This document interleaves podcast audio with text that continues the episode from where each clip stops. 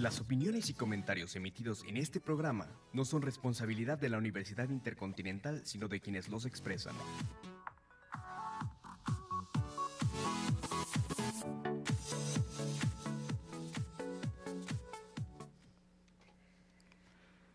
¿Qué tal? ¿Cómo están? Muy buenas tardes. Eh, soy Omar de la Rosa López y les doy la más cordial bienvenida a esta segunda emisión del programa Eduicast. En este momento son las una de la tarde con, en punto, del jueves 7 de noviembre de 2019. Estamos transmitiendo en vivo eh, vía web streaming media desde la cabina de radio de la Universidad Intercontinental. Nuestro Twitter es arroba eduicast. Por favor, escriban y establezcan un diálogo con nosotros. Será un placer eh, tenerlos en contacto por este medio. Muchas gracias a las autoridades de la universidad por la realización de este programa. Muchas gracias, eh, Bernardo, Beto, del otro lado del cristal, por el apoyo técnico y moral en este proyecto radiofónico. Y un agradecimiento muy especial a Reina Monroy, quien desde su trinchera muy particular ya estuvo eh, haciendo algunas sugerencias y propuestas para que este programa fuera mejorando paulatinamente. Prima, muchísimas gracias. Te mando un fuerte abrazo y beso con todo mi cariño. Pero sobre todo, el agradecimiento más profundo es a ustedes, amables, eh, amables radioescuchas que nos permiten acompañarlos al mediodía de este jueves un poco nublado. Pues bueno, hoy tengo el placer, el gustazo de ser acompañado aquí en cabina por dos grandes y queridas colegas mías con quienes platicaremos de un tema que ya antes de empezar el programa empezaba la disputa allá atrás del cristal. Un tema sumamente interesante y necesario para quienes nos dedicamos al ámbito de lo educativo, ¿no? que es el de intervención e inclusión en educación especial. Eh, entonces, aquí a mi izquierda tengo a la licenciada Verónica Solisoto. Berito, muchísimas, muchísimas gracias por estar con nosotros. Eh, ella es licenciada en Pedagogía por la UNAM. Durante más de 10 años se ha desempeñado como profesora de la carrera en Pedagogía en la línea psicopedagógica. Actualmente es coordinadora del programa de atención psicopedagógico de la FES Aragón, donde da atención a niños, jóvenes y adultos con condición de discapacidad intelectual y problemas de aprendizaje. Berito, nos respaldan más de 10 años, decíamos que casi 20 años de amistad, ¿no? De amistad, muchísimas, muchísimas gracias por estar acá con nosotros, Berito. ¿Algo más que quieras agregar después Pues, de esta breve introducción? No, al contrario, muchas gracias a la Universidad Intercontinental por, pues, por abrirnos sus puertas. Eh, estoy sumamente emocionada, son ámbitos creo que poco trabajados, poco conocidos y estoy muy, muy emocionada de compartir eh, mesa con, con, con grandes personas que Muchas pues vamos a trabajar y a difundir esto, ¿no? Requerimos muchas manos para que Claro. para que tengamos una mejor sociedad. De verdad, muchas gracias, Omar, por la invitación y a toda la gente que nos escucha de la Universidad No, Intercontinental. pues al contrario, ahorita en verdad un placer que estás por acá con Muchas nosotros. ¿no? gracias. Muchísimas gracias. Y a la izquierda de Berito, no. Licenciada Azucena del Carmen Castillo Martínez. es licenciada en Educación Especial, área de problemas de aprendizaje.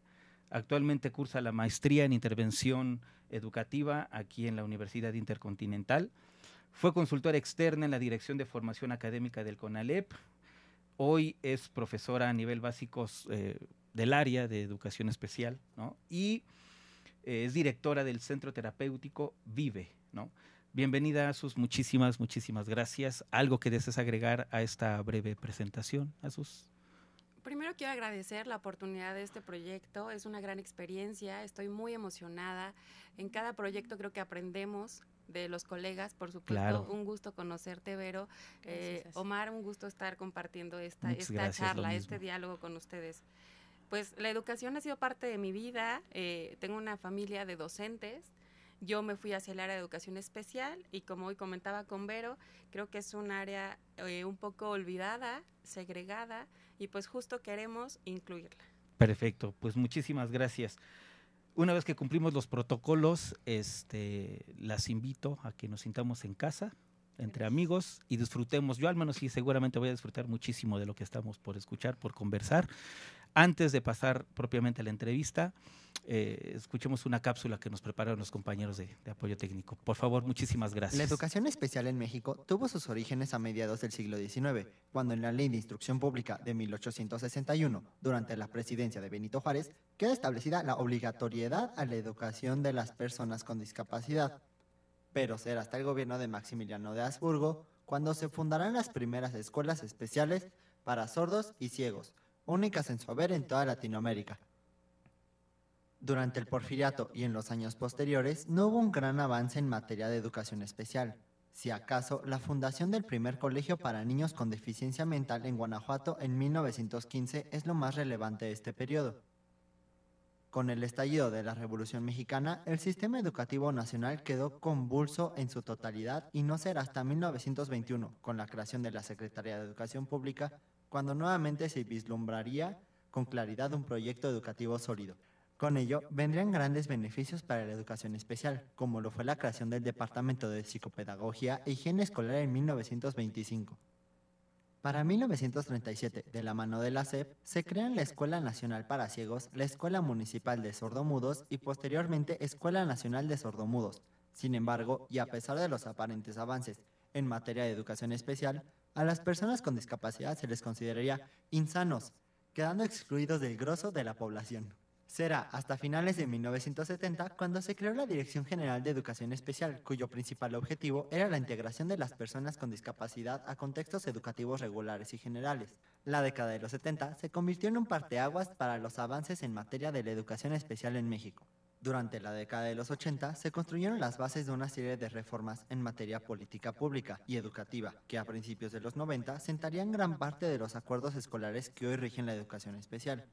Durante la presidencia de Carlos Salinas de Gortari, en 1993, en el marco del Acuerdo Nacional para la Modernización de la Educación Básica, el artículo tercero constitucional fue reformulado para reorientar y reorganizar los servicios de educación especial hacia la promoción de la integración y calidad educativa en todo nivel básico. Dicha reorientación tuvo como punto de partida el reconocimiento del derecho de las personas a la integración social que propicie el máximo desarrollo posible de todas las potencialidades humanas. En 2002 se presentó el Programa Nacional de Fortalecimiento de la Educación Especial y la Integración Educativa, su objetivo es garantizar una atención educativa de calidad a los niños, las niñas y los jóvenes con necesidades educativas especiales, otorgando prioridad a los que presentan alguna discapacidad. A partir de 2004, las últimas reformas educativas han mantenido las mismas líneas de acción. Será hasta la actual administración en donde cabrá una evaluación detenida y especializada sobre el asunto para determinar el futuro de la educación especial en nuestro país.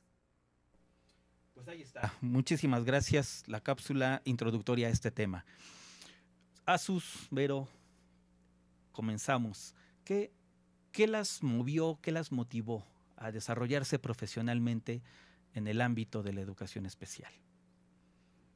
Bueno, primero me gustaría empezar comentándoles y agradeciéndole a mi madre, que es de quien aprendí la función docente. Mi madre es María del Carmen Martínez, ella fue docente 35 años, me parece, de los cuales obviamente tuve el impacto de revisar cosas en la casa, etcétera.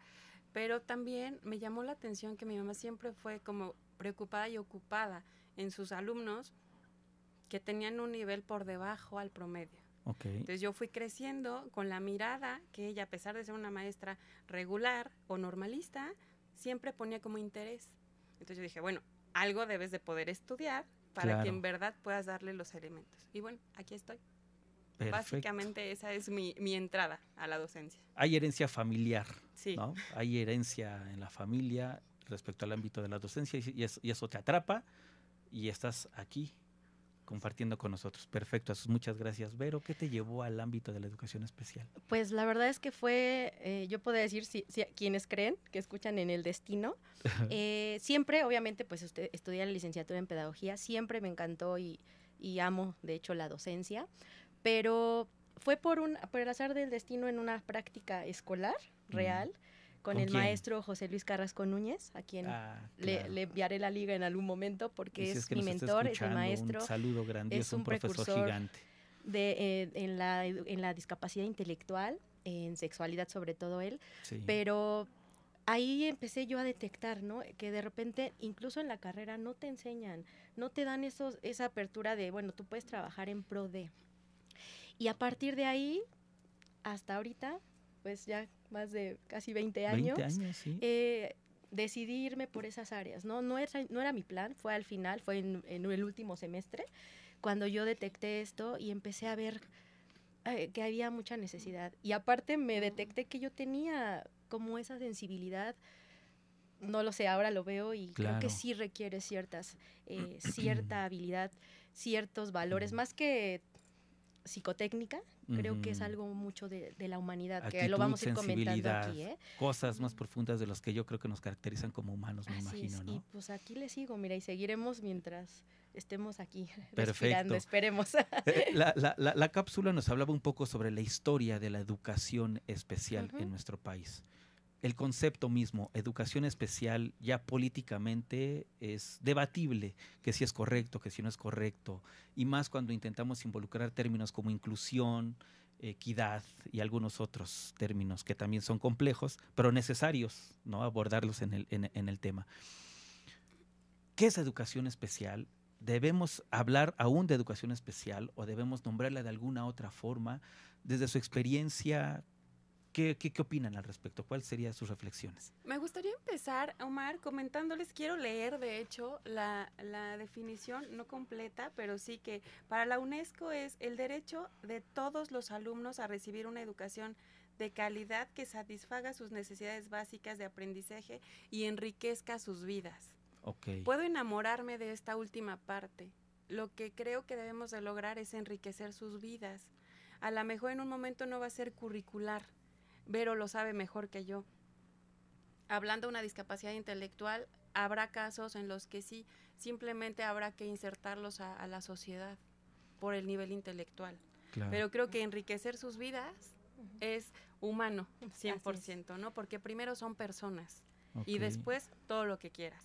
Es decir, tu pregunta era de la educación especial, ¿es válido nombrarla?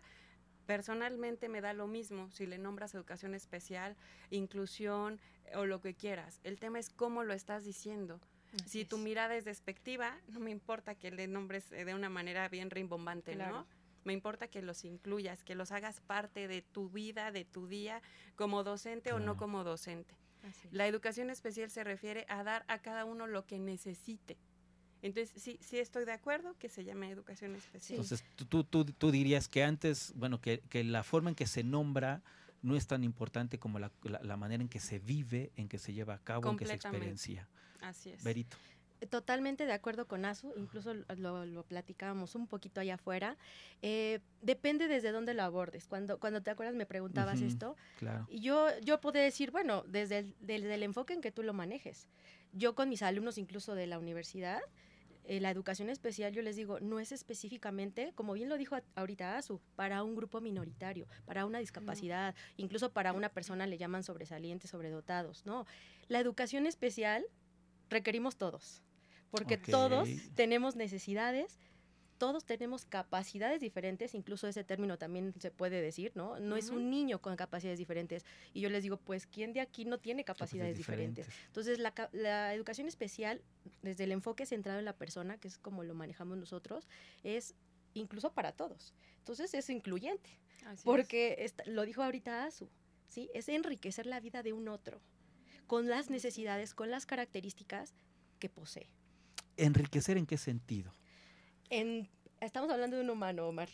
O sea, en todos los sentidos. Eh, podemos hablar incluso de áreas de intervención, ¿eh? No nada más en áreas académicas, que es por donde se va y todo el papel, o, o, a nivel pedagógico se piensa, ¿no? Que aprenda a leer, que aprenda a escribir, que aprenda las sumas. Pero hay áreas básicas, hay áreas humanas, hay áreas sociales, hay áreas, incluso te comentaba, de sexuales, o sea, nosotros podemos intervenir para su crecimiento en cualquier humano. Entonces, la educación especial, como dijo Azu, totalmente de acuerdo, es totalmente correcto. O sea, si le quieres decir inclusión educativa, también está correcto, pero puede haber alguien que maneja la reforma, maneja todos los datos y, y no tiene un trato humano hacia el otro y no ve sus necesidades. Entonces, aquí educación especial, pues todos los que estamos viendo aquí requeriríamos educaciones o requerimos educación especial.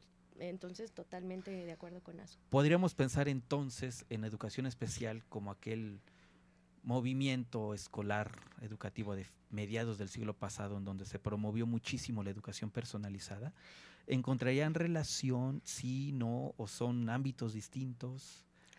Para mí, bueno, creo que sí son ámbitos distintos.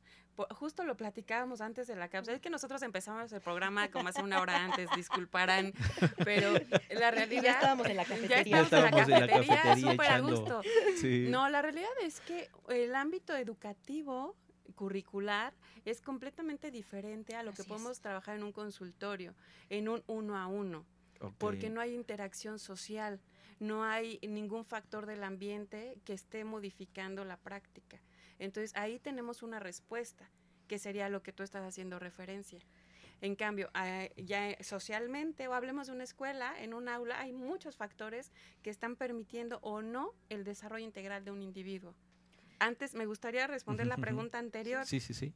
¿Cómo vamos a enriquecer la vida de un individuo, de una personita, pequeños, grandes, medianos? Pues yo creo que desde eh, cultivar su persona, hablemos de autonomía, crecimiento, desarrollo físico y moral, todas las esferas del desarrollo, como bien comentaba Vero, son las que tenemos que estar trabajando, impulsando. Y desde este término que, hoy nos toca eh, mencionar, la inclusión educativa, pues es eso, es procurar el todo para todos. No de la misma manera, eso la hace especial. Sí, y, de hecho, obviamente el término como tal, si usted, la gente lo puede buscar a nivel teórico, a nivel de autores, obviamente sí es un movimiento que empieza, aquí ya les dijeron en la cápsula, ¿no? Incluso desde eh, la época de Benito Juárez, con escuela para ciegos, sordos, todo lo que ya ahorita vimos, ¿no? Obviamente hay que contextualizar. Mucha gente, o mm, yo creo que la mayoría, ¿verdad? Platicábamos con Azu, desconoce o vea la educación especial nada más para cierta minoría, porque hay que contextualizar. Ah, empezaron diagnósticos y, todavía se usan, ¿no? En donde empiezo yo a etiquetar, a estigmatizar el que está bajo de la media, el que tiene un coeficiente bajo, que de eso más adelantito igual les platicaré, desde el enfoque que yo trabajo. Pero entonces empieza el término desde el, el concepto normalización, la normalidad. ¿Quién es? Yo les diría así, les digo a mis alumnos, levante el brazo, ¿quién es normal? Y a veces ya, ninguno, ¿no? Y entonces les digo, ya me voy, qué miedo, ¿no? Pero Son preguntas que nos confrontan. ¿Quién es normal? Entonces dicen, no. el término normalidad viene desde la norma, lo que la mayoría es. Entonces, como empezaron a detectar que había alumnos que no se beneficiaban de los métodos, metodologías de la educación regular, se piensa en una educación, entre comillas, ahorita lo digo, especial para estas personas. Entonces de ahí partimos, como contextualizando. Claro. Sin embargo, nosotros trabajamos bajo paradigmas más actuales, en donde dicen no estigmatizar y hay que evaluar a la persona, habilidades, necesidades, contexto, de dónde viene, no todos son iguales, no todos son soldaditos de plomo. Mm, hay muchas variables, bien lo dijo Azu, que van a intervenir en la formación de, esa persona. Esto que comienzas a plantear me lleva a un segundo tema, que es la intervención, cómo trabajar la intervención. Pero antes de esto, vamos a un corte y regresamos. Muchas gracias.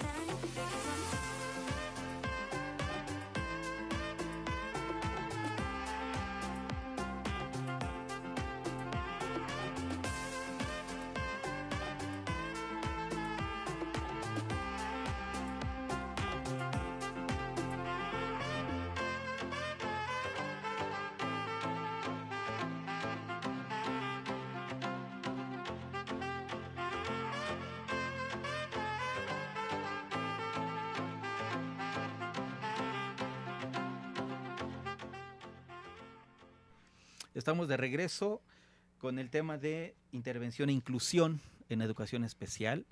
Eh, la licenciada Asus, licenciada Berito, ¿no? Estamos teniendo una plática sumamente interesante. Recuerden que transmitimos en vivo eh, Web Streaming Media desde la cabina de radio de la Universidad Intercontinental y nuestro eh, Twitter para que se pongan en contacto con nosotros, arroba eduicast. Pues bueno, antes del corte, Vero, planteabas algo que me interesa muchísimo trabajar en, esta charla, intervención. ¿Cómo entienden intervención? ¿Cómo ustedes realizan la intervención ya en sus respectivos espacios profesionales? Ok, ah, le robo la palabra a Vero. Eh, yo tengo como dos posturas completamente opuestas, si lo podemos llamar así. En uno, el empleo es en la educación regular, la educación básica, formo parte de la Dirección de Educación Especial en eh, la Ciudad de México. Tenemos lineamientos, tenemos guía operativa, tenemos ciertas cosas que hay que cubrir, hay que cumplir. ¿no? Es una parte normativa en cuanto a tiempos, espacios, organización que lo comentaba con Vero en corto, la realidad es que en muchas ocasiones a las especialistas que estamos insertas en escuelas regulares no nos da la vida, hablando de tiempo y recursos. Y otra parte es muy importante el que hacer. El que hacer ya está marcado y dictaminado.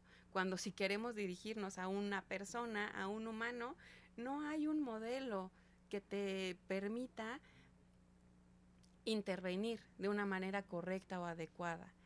Contrario a mi trabajo en la tarde, que ya es particular, que ya es individual, que ya puedo mirar a la persona como una persona, ¿qué le hace falta? Seguridad, autoestima, eh, whatever.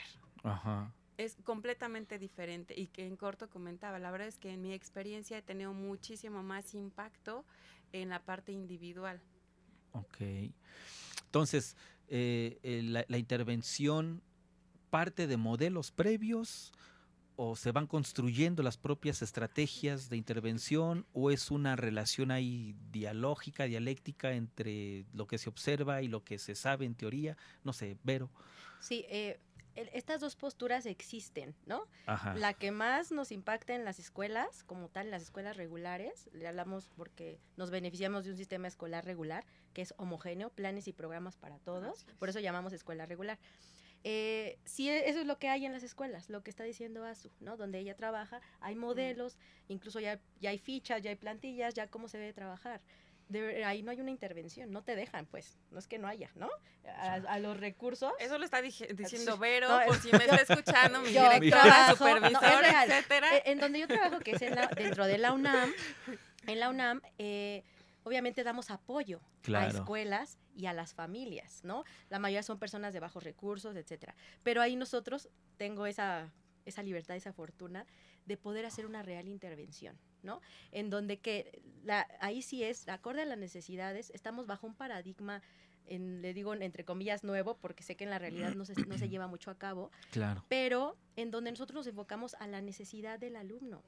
Claro que es flexible, porque tú vas viendo lo, lo que yo estoy trabajando con un alumno, aunque los dos me digan que traen un diagnóstico, lo estoy entrecomillando también, público, eh, es una persona diferente, es un contexto diferente. Entonces, claro que puedo hacerlo hay observación, obviamente nosotros aplicamos inventarios de habilidades, baterías pedagógicas, en ese sentido del diagnóstico.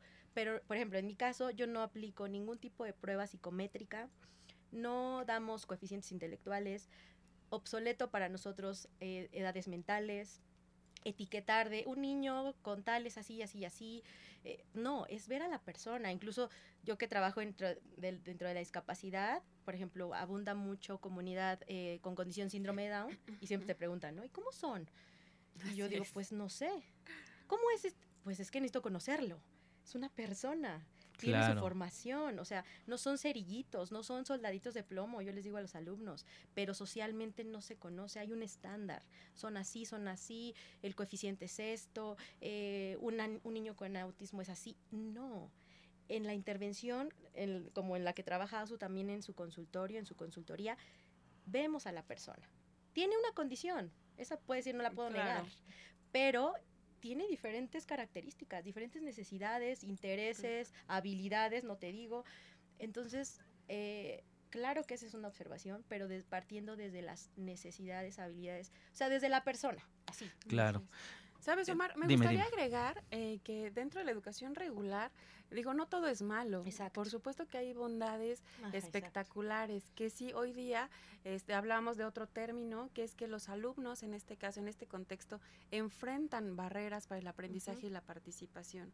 Eso está sacando la problemática del niño no tiene un problema, es una condición, a lo mejor motriz, intelectual, etcétera, pero el problema o la barrera, tal cual, la pared que le está dificultando, puede ser la familia, puede ser la metodología docente, puede ser el contexto. Entonces ahí es donde habría que intervenir. Entonces nuestra intervención dentro de las escuelas regulares, pues ha tenido esa variación tan importante, pero que en este caso el trabajo de educación especial, que soy yo en este caso, pues dependo 100%, ojalá que me estén escuchando, las docentes de mi jardín, dependo 100% de, de, su participación, de hacerse propio el querer ayudar a tener una vida mejor a esos alumnos una vida en general, no a cubrir estándares curriculares, ni en preescolar, ni en primaria, ni en ningún grado. Te, te, te, escuchaba decir, perdón, pero te escuchaba decir ahorita que planteabas tus ideas de real intervención. Podríamos pensar entonces que hay intervenciones ficticias, intervenciones de simulación. ¿Cuál sería el parámetro para definir qué es una real intervención qué es una intervención de fantasía, ¿no? En dónde se dan o en dónde se posibilitan más las reales intervenciones, en qué espacios se permiten más las, las, intervenciones simuladas. ¿Me explico? No sé. Vero. Fíjate, yo creo que más que qué espacios, es que sí tiene que ver mucho, ahorita que nos están escuchando pedagogos, licenciados en educación especial, docentes, o sea, ustedes todos juntos, o sea, aunque se escuche utópico, somos, todos. No es que en un espacio.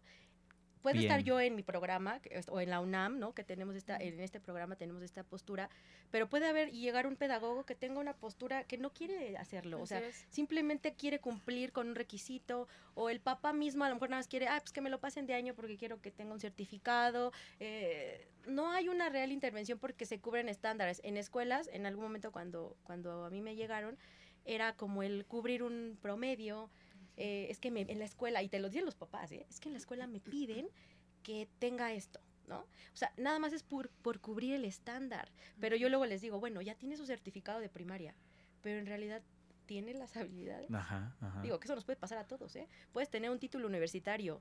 No, hombre, doctorado. postdoctorado, uh, ASU, por ahí si me están escuchando. Y, sí, la tienda iba para allá. Sí, sí, y entonces... Y que lleguen a donde tengan que llegar esas palabras. Y entonces, ¿qué tanto de verdad estoy aportando a mi medio, a mí mismo y a mi medio con ese título? Eso aplica para todos. Pero hablando de un niño, lo mismo, es ver de verdad la necesidad, no cubrir un estándar, un certificado, un promedio, un coeficiente. Creo que por ahí yo pudiera ubicar como el lo ficticio que tú nos planteas, ¿no? O sea, de que no hay una real observación a la persona y desarrollo sobre todo, ¿no? Tengo, tengo aquí un documento oficial muy breve, ¿no?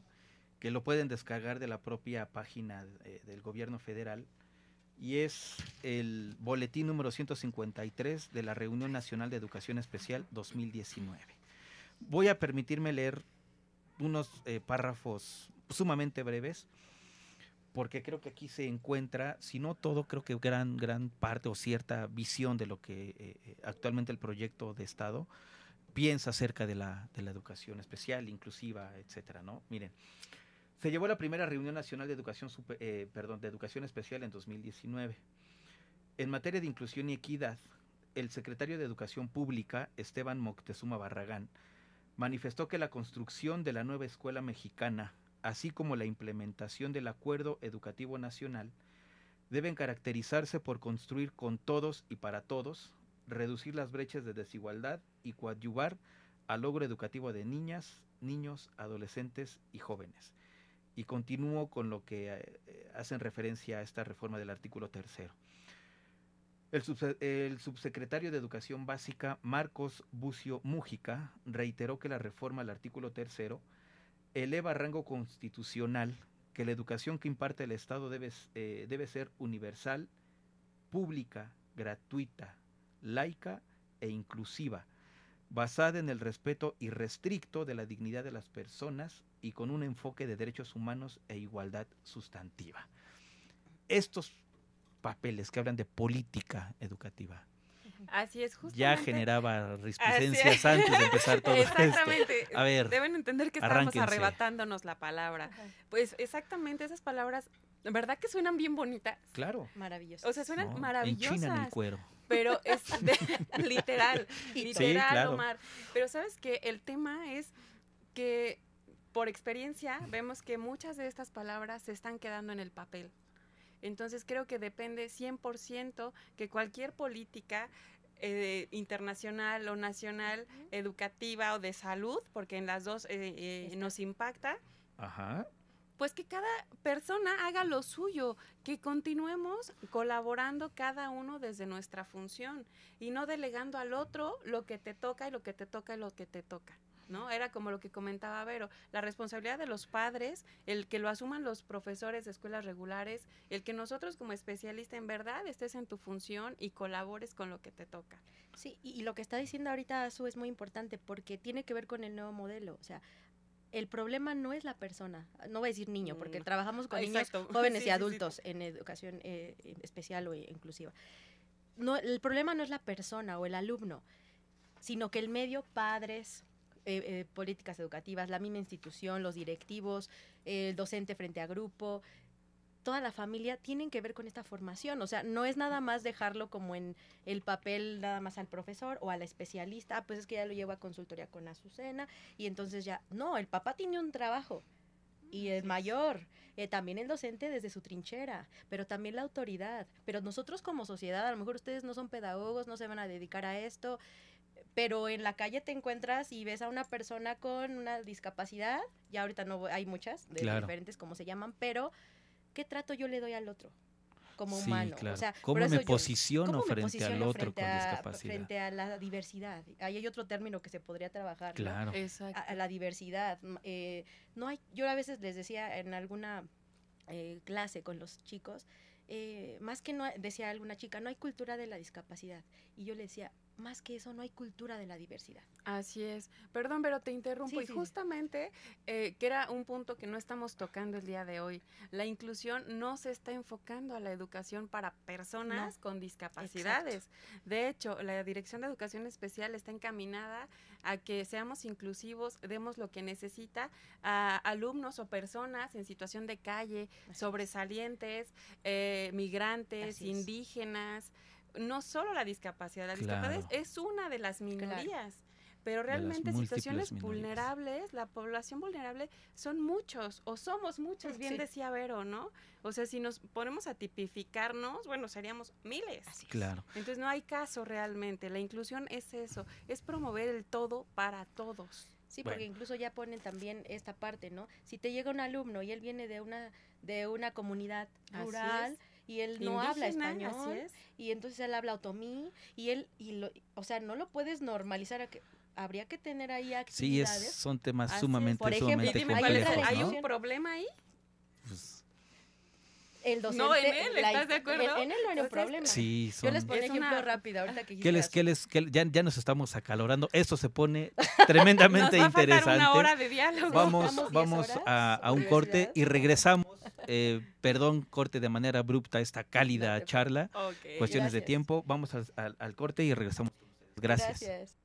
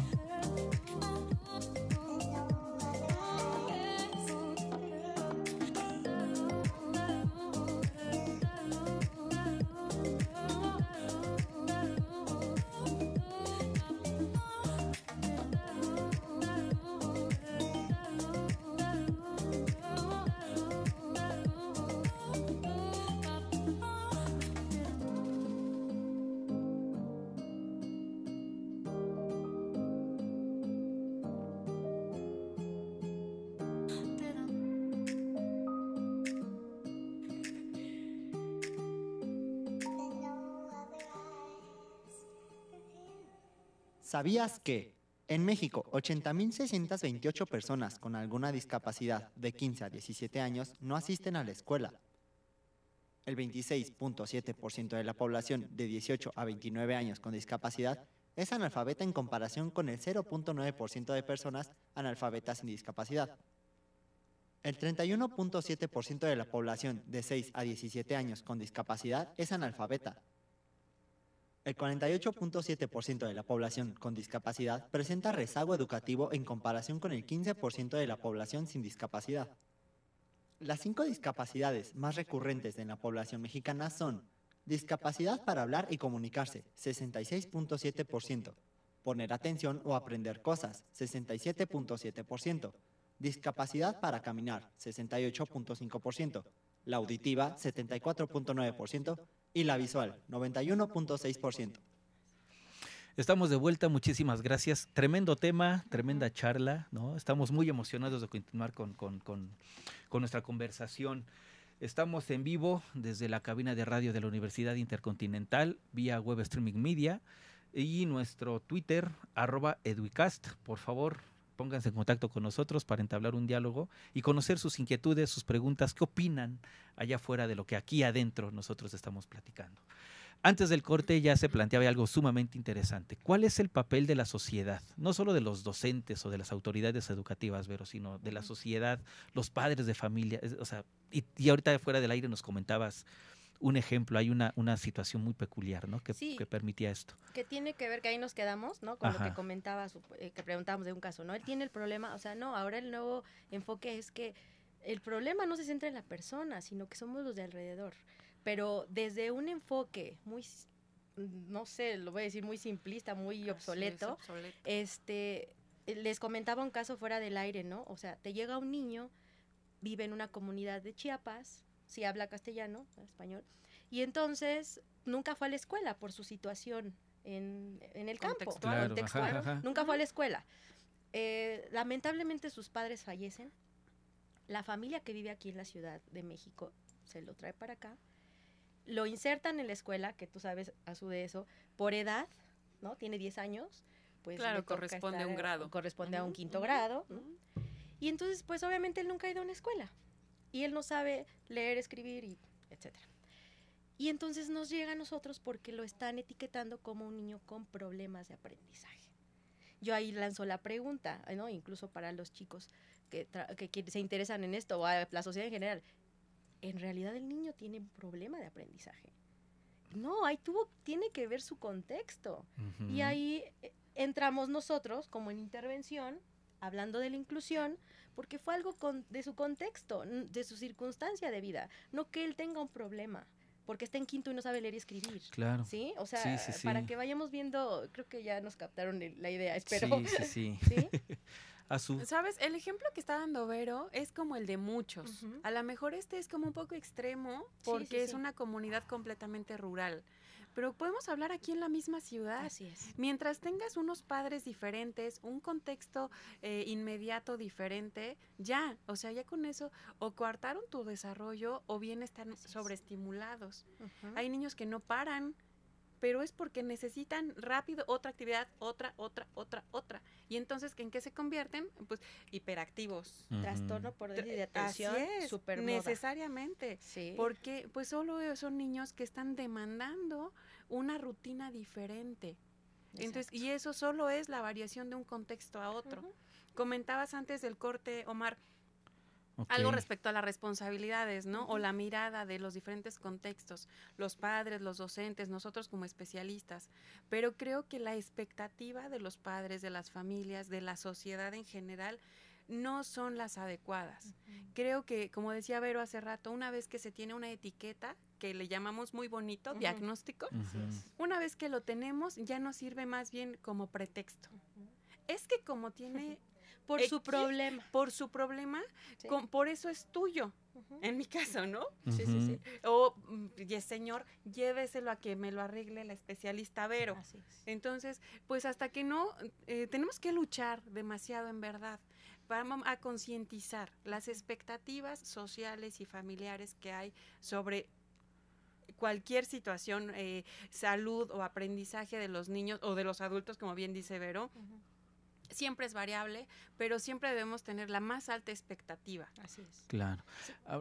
dime, no ibas a decir algo, Vero. no casarse con un diagnóstico, ¿no? Porque eso es, yo creo que lo que trabajamos mucho, eh, ¿no? Ya me uno con Azu, que, que, sé que estamos en la misma, obviamente. En la misma línea. En la misma línea. En el mismo barco. el mismo barco. El, pues que por su problema.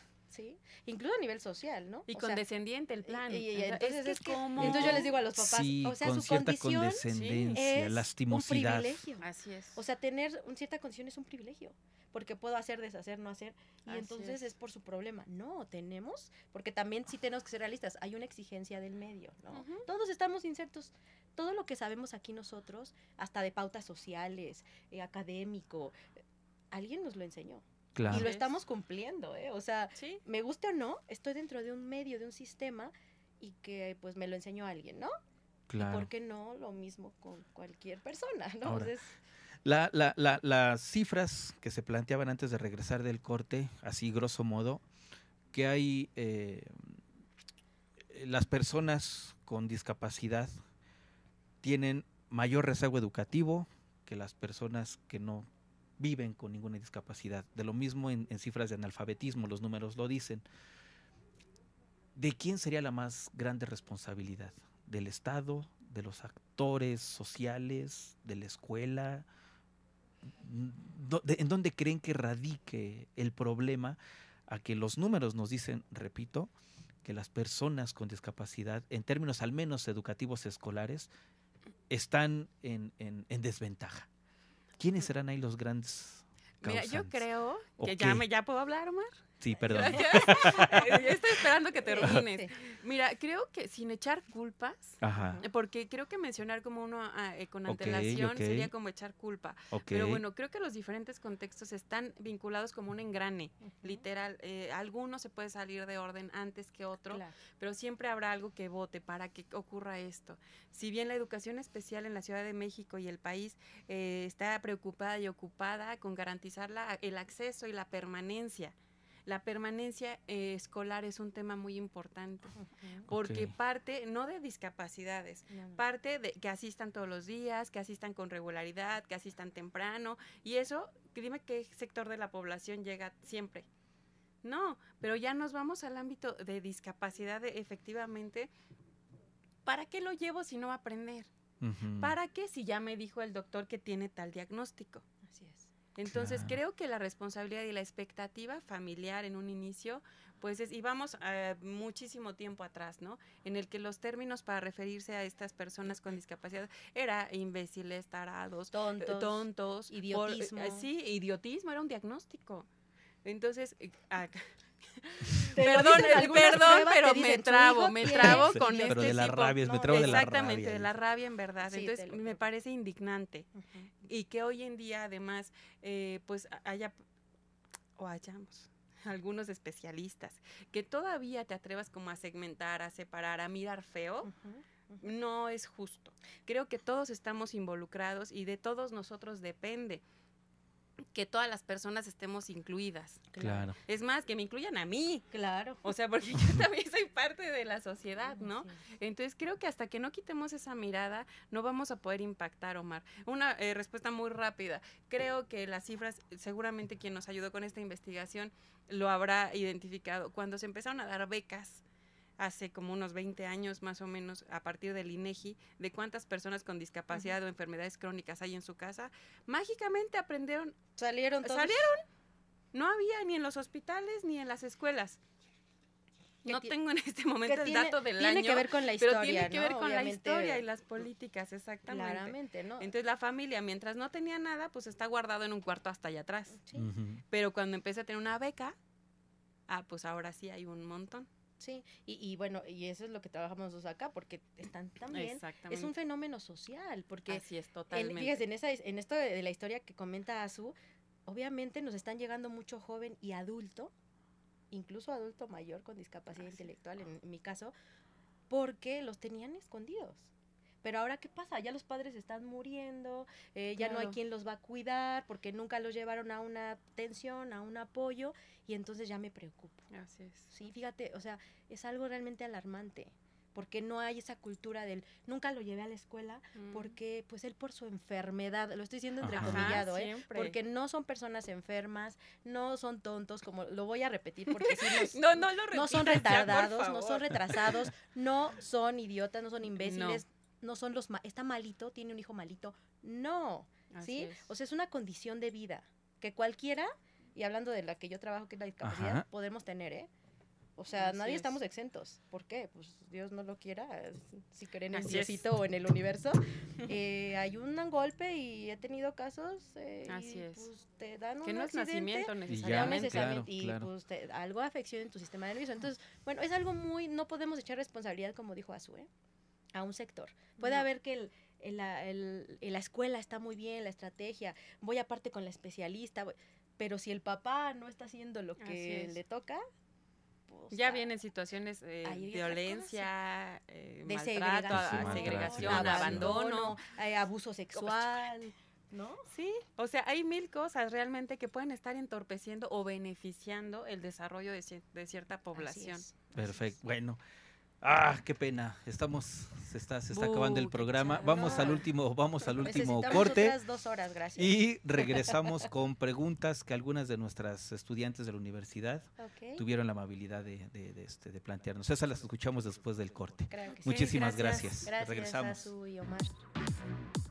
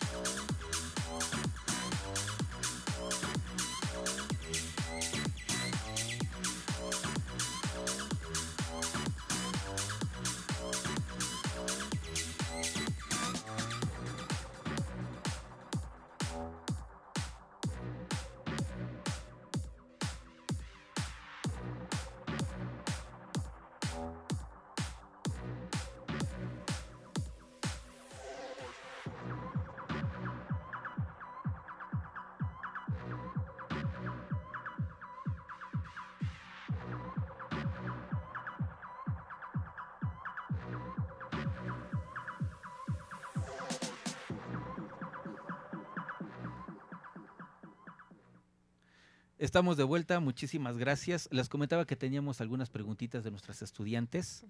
¿Les parece si escuchamos la primera, por favor, Beto? Hola, buenos días. Mi nombre es Itsuri Díaz y estoy en el primer semestre de la carrera de Pedagogía e Innovación Educativa. Y me gustaría preguntar qué actividades promueven y favorecen una vida productiva y cómo se planean estas. Ahí está. Ok, me gustaría eh, comenzar, bueno, agradeciendo que se interesen en estos temas, que obviamente estén en esta formación, que más que humana, pues es el amor de mi vida realmente. Es un tema bastante complejo, pero creo que en su misma pregunta me encanta porque está respondiéndolo. Es justo darle valor y validez a su vida. Es decir, vamos, para mí sería empezar eh, dándole herramientas humanas, autoconocimiento, autoconcepto, autonomía, autocuidado, etcétera, todo lo que genera el bienestar en una persona. Cuando sea una persona independiente, entonces podrá lograr, lograr cualquier cosa a nivel social. Eh, me estoy desviando, no quiero eh, centrarme a nivel curricular. Eso es algo muy diferente. Pero para estar inserto socialmente, es válido con que sea una persona funcional para él. Y listo, inserto socialmente. Gracias, Azu. Eh, totalmente de acuerdo. Y ahí, bueno, como dice, ¿no? Agradecemos, es una chica de primer semestre, me parece. Y está increíble que te intereses y que se interesen desde eh, ahora que están empezando su formación profesional. Eh, pero empieza quitando, desmenuzando eh, como etiquetas, ¿no? Del, no existen recetas eh, de cocina, de cómo puedo intervenir con. Y yo le, yo le contestaría, no sé. Y pues entonces para qué está ahí sentada, ¿verdad? ¿Para qué le invitaron? ¿Para qué te este pago tu estacionamiento? ¿Para qué le pagan el estacionamiento? Este, no, es que no hay estrategias, o sea, sí hay un lineamiento, etcétera, y hay herramientas, pero al hablar de qué actividades tendríamos que conocer a la persona y tendría que yo estar con el niño, el joven, el adulto. No existen, no existen recetas de cocina, chicos. No es que trabájale así para que aprenda esto, a trabajale así. No, yo creo que lo primero y ahí llame uno con Azu es eh, verlo como como eso, como un humano y darle ese trato humano y estar en pro de su autonomía, que ese es el objetivo, ¿no? Inclusive el objetivo de la educación especial, la autonomía de las personas o la menor dependencia con alguien, ¿no? Eh, y tiene que ver con eso, con lo social. Eh, con situaciones de comunicación. No se vayan nada más a lo eh, académico, áreas académicas, ¿no? están hablando de una persona. Entonces, mm, igual te vamos a dejar un poquito así con la pregunta, pero es que no hay una receta, no hay, hazle esto, hazle esto. Tiene que ver con el diagnóstico pedagógico. Ver a la persona, contexto, necesidades y pues ya se van armando ahí las estrategias. ahorita escuchando me, recuerdo al gran profe Escamilla, lo recordarás, ¿verdad? Decía, quien haga una pregunta tiene la responsabilidad de respondérsela, ¿no? Así, que creo que tu respuesta va por ahí, ¿no? Invito a que se involucre y que se responda involucrándose, ¿no? Ejerciendo, interesándose. Necesitamos manos, el tema, ¿eh? y pies sí, por favor, claro. Por, ahí tenemos otras dos preguntitas. Vamos con la segunda, por favor. Buenos días, me llamo Regina Anguiano, voy en séptimo semestre de la licenciatura en Pedagogía y eh, me gustaría saber qué tipo de terapia o prácticas puede aplicar un pedagogo para apoyar a niños que necesitan educación especial en una escuela y cómo lo llevarían a cabo. ¿Quién quiere contestar? Me, parece que es un poco similar a la pregunta anterior. Si bien mencionaba Vero, es, es complejo. A lo mejor sí podemos generar como una serie de estrategias globales en las que posiblemente para generar autonomía en pudiéramos hazle de esta manera. Pero la realidad es que no es cierto. o sea, de verdad, o sea, pudiéramos enumerar situaciones, pero no son válidas y no son útiles en todos los casos. Y creo que es mucha responsabilidad tanto de un especialista como de un pedagogo en formación que se apropie de esa manera. ¿No? Como de una receta, que sí, que no. Lo que me gustaría comentarle a, la estudiante que afortunadamente nos pregunta. Regina. Es, Regina, perdón. Es que, que haga lo propio, ¿no? Que se involucre, que conozca a la población, siempre en los términos más humanos, más respetuosos. De, desde el espacio vital. A veces dicen, es que es intolerante o no sé, pero me pega todo el tiempo. Pues sí, pero te le embarras perdón, pero a mí si se están a esa distancia también me pongo intolerante y te agredo a lo mejor, ¿no? Entonces creo que respeto es el punto principal. Fundamental. Exactamente. Y de ahí, pues, favorecer el desarrollo humano de la persona es el ideal. ¿Algo, Vero? ¿O pasamos a la tercera pregunta? Sí, para que no, ok, y pasamos a la última pregunta, por favor. Gracias, Beto. Hola, mi nombre es Ameyali Telles.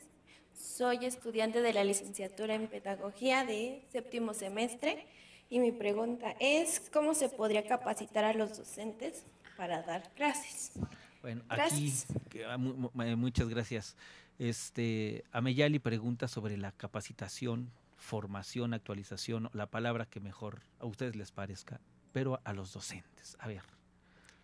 Ok, bueno, yo estoy completamente inserta en la educación regular en la Ciudad de México, entonces hay diferentes propuestas desde el gobierno para eh, brindar capacitación. Eh, si bien les puedo comentar que la educación especial está un poco eh, segregada, sufre de discriminación, porque antes existían como una serie de catálogos de cursos que eran gratuitos y que eran ofertados a todos los docentes. Cuando yo recién empecé en educación especial eh, en este puesto, digamos, que fue en 2010, había una cosa que se llamaba carrera magisterial, posiblemente la escucharon. Pero yo nunca pude tomar uno solo de sus cursos porque el catálogo no era para educación especial. Alguna vez hubo uno por ahí de, integración, en ese tiempo todavía estaba en boga la integración. Yo le pucho ahí para inscribirme y dice, no, clave no, no válida. Porque tú ya eres de educación especial, ¿tú para qué quieres de integración? Tú ya te la sabes. Como si tú ya estuvieras. Hoy día hay unos catálogos similares, se supone el proyecto gubernamental es que lo va a haber algo similar para cada uno de los niveles educativos en la educación básica, pero no por eso. A quien le interese realmente un tema en particular, yo soy eh, partidaria de la autocapacitación permanente la actualización, lectura, eh, charla con, especialistas homólogos, eh, creo que es la mejor capacitación, realmente. Y si está preguntando respecto a formación eh, en instituciones, la realidad es que hay muchas universidades que ya nos ofrecen este tipo de formación académica formal. Claro. Y nada más como extensión, fíjense, estamos conectadas. Ya, ya, ya lo detectamos. El, el, universo. Este, las posiciones. Puede ser, te ofertan hay en diferentes universidades, lugares privados, públicos. Pero creo que es una responsabilidad tú como, como profesional, como pedagogo, o en el ámbito que estés trabajando, eh, pues sí, hacer autogestor, ¿no? De mi propia formación. No todos nos los da alguien. Nosotras yo creo que somos muy autodidactas. Sí, muy. Yo creo que sí, ¿no? Eh, eh, meternos en cierta... Por eso los campos de acción de la pedagogía, ¿no? Uno de ellos es la investigación educativa. Y entonces estamos en la educación especial nos da para eso, para ser orientadoras, capacitadoras, investigadoras, docentes. Es un campo noble, pero sí tienes tú que pues también y por mano de tus recursos, ¿eh? o sea, estudies, no te esperes a que te lo dé a tener un caso diferente. Claro. ¿Y qué tienes que hacer? Pues volver a echarte otro clavado. y de ahí lo especial de la educación. Exactamente. Eh, ahí sí los invito, ¿eh? yo ahí por ahí iría mi respuesta. No se esperen a que se los dé una institución, a veces ni siquiera académica, ¿eh? Porque a veces no estamos actualizados. Ustedes, chicos, necesitamos muchas manos, muchas cabezas, muchos corazones de verdad en estos ámbitos, por favor. Ahora, estos temas a mí de repente me generan cierto... Eh, ya, perdón, fallas técnicas, pero regreso, perdonen, perdonen. Eh, estos temas de repente a mí me, me generan cierta duda porque podemos ser señalados por la forma en que les hablamos o nombramos a, sujetos con determinadas circunstancias o condiciones, tanto subjetivas como objetivas de vida. Pregunta concreta, ¿cuál es la forma menos violenta, menos excluyente, menos agresiva de nombrarles a lo que comúnmente conocen personas con discapacidad? Ok. Oye, ya, desde sus rostros ya me están así diciendo muchas cosas con la pregunta, mirada. Omar, eh, te agradezco mucho eh, el interés. Eh, sé que no es tu formación y que no es el tema de fortaleza, según nos has comentado hoy. y me interesa bastante que todos los que nos pueden escuchar hoy entiendan que primero somos y son personas. Así es. Entonces, no es una característica la que fije el, adjetivo. Así es. Eres una persona y en función de eso, todo lo demás. Y todo es externo y todo va a depender del tono que uses, del lenguaje corporal que estés usando. Y bien, si quieres hablar sobre la condición que caracteriza a esta persona, pues es una persona ciega, es una persona sorda, es un... No sé si a eso te referías. Y lo, y lo voy a aunar. ¿Cómo me dirijo? Si tiene un nombre, por su nombre. Así de sencillo. Es una persona. Claro. ¿Sí? Sin palabras. Literal, Omar. Por su nombre. una, respuesta sencilla, profunda, con alto contenido. Así es. Bueno. Eh, por último, para ir cerrando el, programa, eh, ¿qué opinan de las escuelas en donde está la iniciativa de que voy a utilizar esta palabra, de que en educación regular estudien también a la par en los mismos grupos personas con discapacidad. ¿Qué, cuál es su opinión? Bueno, eh, ¿Quiénes atrasarían a los que están en educación regular o viceversa? Perdón, Perdonen la terminología. No este lugar para pero, generar violencia en contra de Omar. Pero, Hombre, pues es la pregunta. pues. Sí, la pregunta que estás haciendo, yo creo que muchas personas, padres de familia y docentes, yo creo que se la hacen de manera permanente. Hay mucho ruido en educación básica regular, por lo menos, sobre esta noticia. no lo creo, no lo creo pronto pero hoy día ya existe, Omar. Yo te comentaba en breve, hoy en el preescolar en el que estoy tenemos sí, ya hay como casos de discapacidad. ¿no? es que no es que haya escuelas así, y no lo digas así con el tono de, de el zoológico. Ajá, de, ahorita les doy la dirección para la visita. Donde hay jirafas. O sea, no, todas las escuelas de la ciudad y del país tienen la obligación porque está en la Constitución. Es, un derecho a la educación. Que tengan o no tengan una discapacidad es indistinto. Ya de eso a la posibilidad de, intervención o de, atención, eh, que creo que espero que sea tu pregunta. va por ahí la pregunta. Este, sí lo hay, eh, eh, hoy día en el preescolar en el que estoy inserta, eh, tengo dos alumnos solo con discapacidad. Una es síndrome Down, de 5 años, y uno es discapacidad motriz, también 5 años. Entonces, ya están insertos, ya estamos ahí. Lo que mi trabajo será brindar los elementos necesarios para que puedan estar en movilidad dentro de sus aulas y dentro de las escuelas. Uno de ellos no tiene ningún compromiso intelectual, entonces pues sí básicamente no existe, ¿no? Porque es un niño más que hace y deshace. Otra de ellas sí, pero más creo que es como la incertidumbre, un poco de temor de las docentes que ¿qué hago? ¿Cómo le hago? Porque no, no es fácil impactar en la mente de otro para decirle, es una niña normal, es una niña, pero es que tiene edad mental de dos. Tache. Ok, entonces ya hemos tocado estos temas, ¿no? En que nos casamos con un diagnóstico, nos casamos con un es que necesita, o la condescendencia, es que como ella sí se quita los zapatos, es que hay que dejarla. Sí, pero puede haber alguien que no tiene síndrome de Down y también se quitó los zapatos y, también le pegó al otro. ¿Y qué haces? Hay una intervención. A la norma, ¿no? Pues sí. Entonces, es el, el, tratamiento, el seguimiento, tiene que ser el regular. Y sobre todo creo que tendríamos que quitarnos el miedo el miedo a intervenir por no lastimar al otro. Y no, no se trata de lastimar, al contrario, si tú estás haciendo cosas diferentes, pues ya entonces lo estás segregando, ¿no?